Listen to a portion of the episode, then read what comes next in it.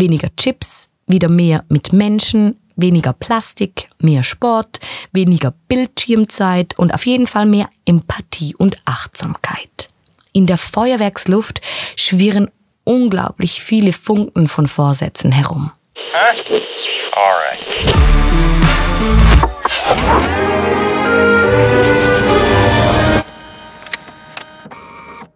Die Welt dreht sich. Die Dinge ändern sich, Menschen erfinden sich neu. Alles wird ständig anders. Das Ende eines Jahres hingegen kommt verlässlich wie eh und je daher. Pünktlich wie immer. Und auch etwas konservativ. Die Szene seit Abertausenden von Jahren dieselbe. Ein Jahr geht, das nächste kommt. Dieses Skript bleibt unverändert. Heruntergebrochen auf unser kleines Leben bietet sich diese Szene für Rückschau und Standortbestimmung an. Tönt nach Geschäftsabschluss oder auch nach kreativer Selbstorganisation mittels Bullet Journal. Beides nicht ganz das, was ich meine zu beobachten. Wir schauen uns vielmehr einfach in der Tagesschau die Bilder vom 2021 an. Hashtag Spotify Wrapped ploppt auf und wir ziehen daraus irgendwelche Schlüsse über uns und das vergangene Jahr. Und unsere Social Media Accounts erinnern uns an unsere angeblich highlightigsten Momente.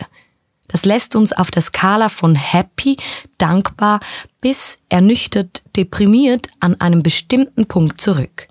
Anscheinend war das unser 2021.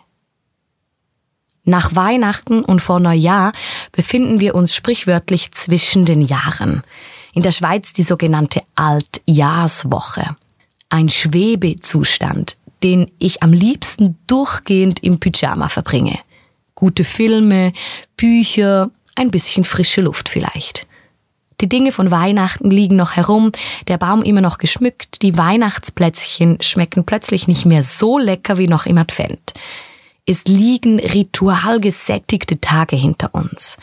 Einmal jährlich wiederholen wir Dinge, ein Besuch, ein Gericht, eine Geschichte, eine Handlung, eine Musik.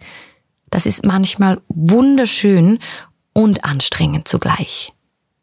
Dann wird der Vorhang geschlossen. Wir stoßen mit etwas Prickelndem auf das neue Jahr an und zeitgleich mit den kleinen Blasen im Glas steigen die großen Fragen auf. Das wäre dann der Moment mit großem standortbestimmendem Anteil drin tue ich das Wesentliche? Oder erstickt das Leben, das ich eigentlich führen möchte, in allem Nötigen und Dringenden?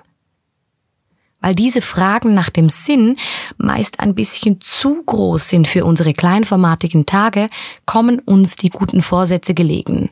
Die sind nicht ganz so philosophisch und ausufernd, sondern schön handlich und konkret. Weniger Chips, wieder mehr mit Menschen, weniger Plastik, mehr Sport, weniger Bildschirmzeit und auf jeden Fall mehr Empathie und Achtsamkeit. In der Feuerwerksluft schwirren unglaublich viele Funken von Vorsätzen herum. Ich persönlich fasse mir keine guten Vorsätze, aber sich darüber Gedanken zu machen, was ich vermehren will oder wovon weniger nicht schaden würde, scheint mir keine Dummheit zu sein. Dabei gilt es, den richtigen Modus zu finden und nicht bereits wieder überfrachtete Erwartungen an sich selbst aufzutürmen. Die Sache mit dem Pyjama hilft mir beim Finden des richtigen Modus ungemein. Hier also aus dem Stand heraus meine unvollständige Wenigerliste. Ständig beschäftigt sein, immer nur gefallen wollen, grübeln, Sachen, Zynismus, Streiten und Besserwissen, Unruhe. Meine Wunschliste für mehr, Bücher zu Ende lesen, Kirschen vom Baum essen, auf die leisen Töne achten, Konzerte und Museen besuchen, Gott suchen, künstlerischer Ausdruck, nackt baden, Frieden stiften, ohne Ziel losfahren. Zugegeben, das ist ganz schön viel, was ich will oder wovon ich zu viel habe.